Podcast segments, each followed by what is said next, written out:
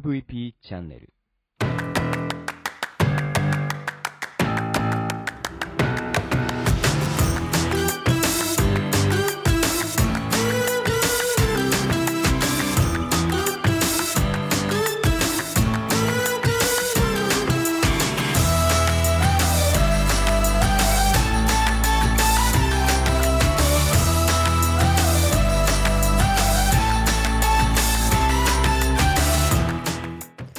ちは Broken Radio 大見です。この番組は日本の福祉を可愛くしたいをコンセプトに活動している私が企業やものづくりのことなど日々の自虐ネタ満載でお届けする音声コンテンツ。壊れたラジオ Broken Radio それじゃあスタートします。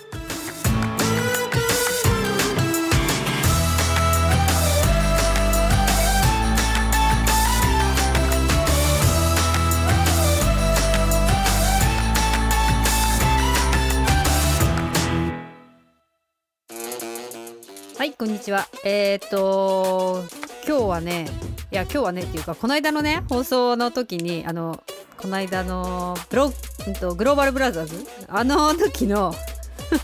ハニーの様子がめちゃくちゃ楽しそうで後からあの編集する時もそうだって面白そうだったのであのうちの子供たちとかにもねちょっとこれちょっと聞いてくんない？とか言って聞いてもらい これあの葬式に流すことになったわとか言って。なんかこれあのいいなと思って。であの編集終わった時に「あ何？ちょっとできたからちょっと聞いて」って言ったら「聞いた聞いた」って言ってこれはあの葬式に流すべき放送だよねって言って。で、まあ、ちょうどね数えで49本目だったのでグローバルブラザーズが。50本に1回ぐらいなんかこういい名作ができるねなんて言って。すごい良かったんじゃないかしらね。あの49回練習で49あ48回練習して49回目に。これぞというあの楽しそうなね放送が収録が取れたなっていう気がしますけどね。まあ、そもそもそのあの別に葬式に流したくてこれを始めたわけじゃないんだけど始めてるうちにこれはそういうものに使えるんじゃないかとかあの自分たちがこういなくなった後でも何かこうあるじゃないですか。みんなあのねあの親とかあじいちゃんとかばあちゃんとか死んだ時にあこれ聞いとけばよかったなとかそういうものがあった時に、まあ、どんな声だったかっていうのはもう心の中にあるだけなのがね今までではあったけれどもこういう時代になってくるとこの回のこれを聞いたらあの昔のね何々家がわかるみたいのがあるとそう孫ひ孫とかもなんかちょっと歴史を追う時にね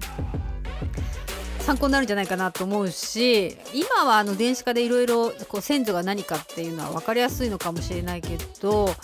あのすごい昔のやつはねこう紐解いていくのが大変じゃないですか。で何年か前にあの私の母親がそのなんか兄弟たちとすごい調べてなんかね東北の方から先祖が来たとかばあちゃんは昔お姫様みたいなやつだったとかなんかいろいろなんか調べて家系図まで作ってないんだけどそれが分かる資料をねどさっと置いてったんですけどあのそれはねあの子供たちに PDF 化データ化して渡さなきゃと思いつつずっと茶封筒の中にあのでっかいね A4 が入るやつに入ったまんまなんですけどねこれもちょっとやるべき仕事ですよね。あのま何何々家何々家っていうのがすごい素晴らしいとかじゃなくて自分のルーツを知るっていう時にそういう資料があるとねなんかみんなあそういう流れで自分は生きてるんだみたいなのがね振り返れたらそれぞれのみんながいいんじゃないかなっていう気はしますよね。でえっとね今日はあのー午前中 YouTube ライブ配信の打ち合わせにねちょっとあの行ってきたんですけど自分があのー企画運営で YouTube ライブ配信っていうのが、まあ、初めてだったので、あのーちゃんと打ち合わせしなきゃと思って行ったんですけど、まあ、会場の会場を借りてそこで、えっと、YouTube ライブ配信のセッティングを全部してもらってオペレーターの人が来てもらってっていう感じだったので機材とかその何でしょうね Zoom のアカウントから YouTube ライブ配信に持っていってく感じでゲストも5名呼ぶのでその時その時のと Zoom でつなぐ人そして、えっと、その会場に来てもらって映す人みたいな。これやっぱりあのカメラ入るからあれいりますよね。なんかあの絵コン絵コンテっていうかそのねレイアウトっていうかなんていうか。この時は2人映す。この時はズームの人が中に入ってくる。みたいな感じでね。なんかやっぱりここういう時代になってくると新しいことをねどんどんどんどんやっていかなきゃいけないっていう知識も増やさなきゃいけないで YouTube ライブ配信のとね何月何日何時に配信するっていうアカウント取ったりとかねそんなのはちょっとやったことなかったので面白かったですね。こううまくいくのかなと思いながらこうだんだんまあだんだん打ち合わせをしていく中で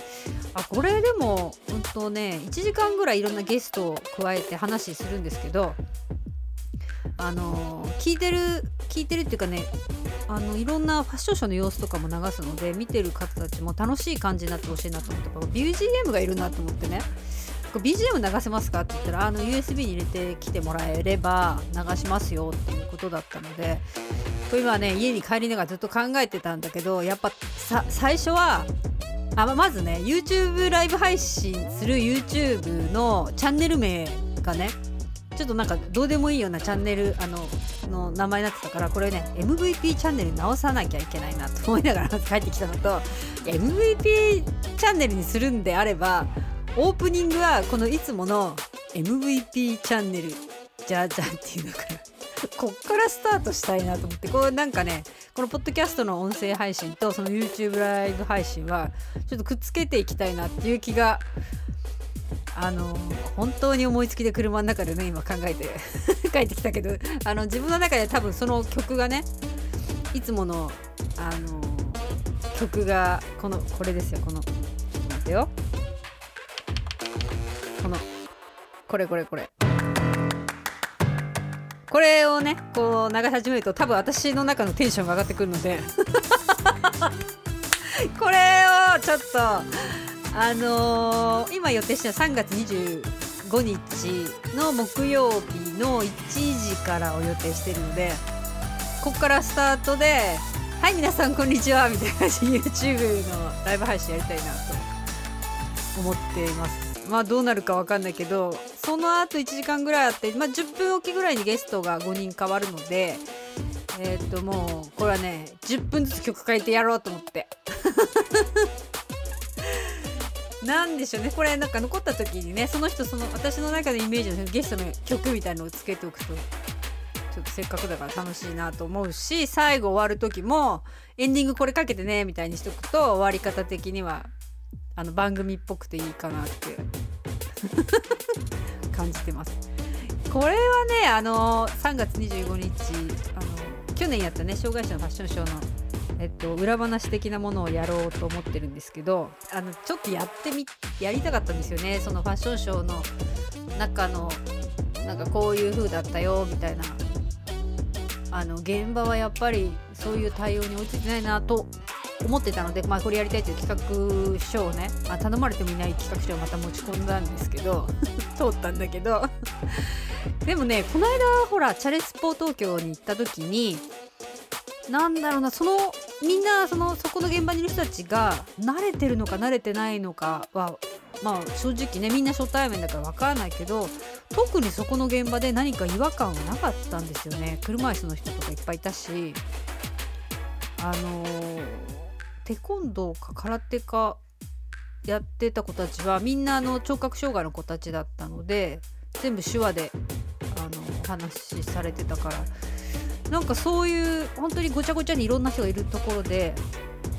何かいやもうちょっとこうしたらいいんじゃないのみたいなの全くなかったのでね。やっぱりそういうとこで多分そこの東京の人たちはそういうのにあのなんだろうね。もう数多くやってきたのかなっていう気がしましたね。その前の Broken Radio でも言いましたけどパラスポーツに関しても北海道と東京のなんかこう周りからの反応みたいのは全然違ったのでやっぱそれに関わる人たちの意識もやっぱり全然違うんだろうなっていう気がしました。で話しててちょっと思い出したけどこの間札幌のねちょっとある企業とお話ししてて、まあ、会社的にはねあのすごい大きい会社だからあの車椅子バスケットとかそういうのをね大企業で応援してるんだけどももちろんねそのあの北海道支社だからそれはねあの外部的に言えばそれは知ってて当然の話だと思うんですよ。でなんかあの北海道でその大会はないんですかってその関連で、ね、ないんですか？みたいな感じでいや北海道には車椅子バスケットのチームはないみたいなんですよねみたいなことを言うのでいや嘘でしょと思って。なんかそんな感じなんでしょうねきっと大きいところの企業は大きすぎて内部の人が会社が全体で何をやってるか分かってない。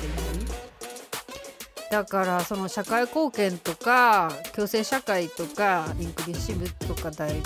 ダイバーシティとかいろいろ言うけどやっぱりねあのピンとくるところの人になんだろうお話を伝えるっていうところがもうね壁だよね。なんかあのそうじゃない人たちにいくら話しても伝わんないんですよねこう中央まで。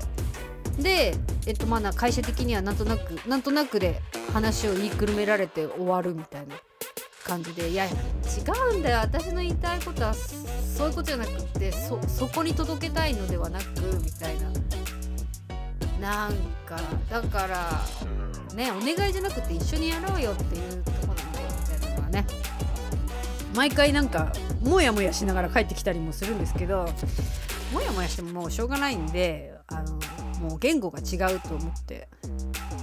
まあいいやと思ってまた違うね切り口でどんどん行こうと思ってるとこですけどね。ああとねあれですあれです。これ言ったかなあの大丸富士セントラルさんでねめちゃくちゃ推しでボールペンをあのディスプレイしてもらってるんですけどすごいみんなかっこいいって言ってくれて好評なのでぜひお聞きの皆さんも 札幌市内あの大通公園近くのね大丸富士セントラルさんの3階に行くと今アイヌコーナーみたいなのがあるのでぜひそこでボールペンを大人買いしていらしてください。よろしく。はい、えー、そんな感じでですね今日はねさっきね、えっと、 Zoom の打ち合わせがあったんだけど Zoom あのできるかなっていう方だったんですけどねあの意外にやっぱりあの周りにねセッティングしてくれる方いたらやってもらえるんですけどやっぱり顔見て打ち合わせするって、まあ、会えないにしても、あの、ここがこうなんですみたいのはね映像があるとすごく分かりやすいのであのなかなか遠出もできないし雪でね今日なんかつるつるでめちゃくちゃ怖いので外が。そうなるとこういうオンラインで気軽にみんなが、あの、平等にというか打ち合わせできるって本当に楽ちんだなと思ってものすごいねあの 私は早口だけどあのなんかみんなのスピードが速すぎて10分前に打ち合わせが、まあ、みんな集まったから早く始まったんですけどあの予定時間になる前に終わったっていう、ね、最短の打ち合わせでしたね。めちゃくちゃ効率いいなと思いました。そんな感じでじゃあまたこの後また打ち合わせ行ってきます。じゃあまたね。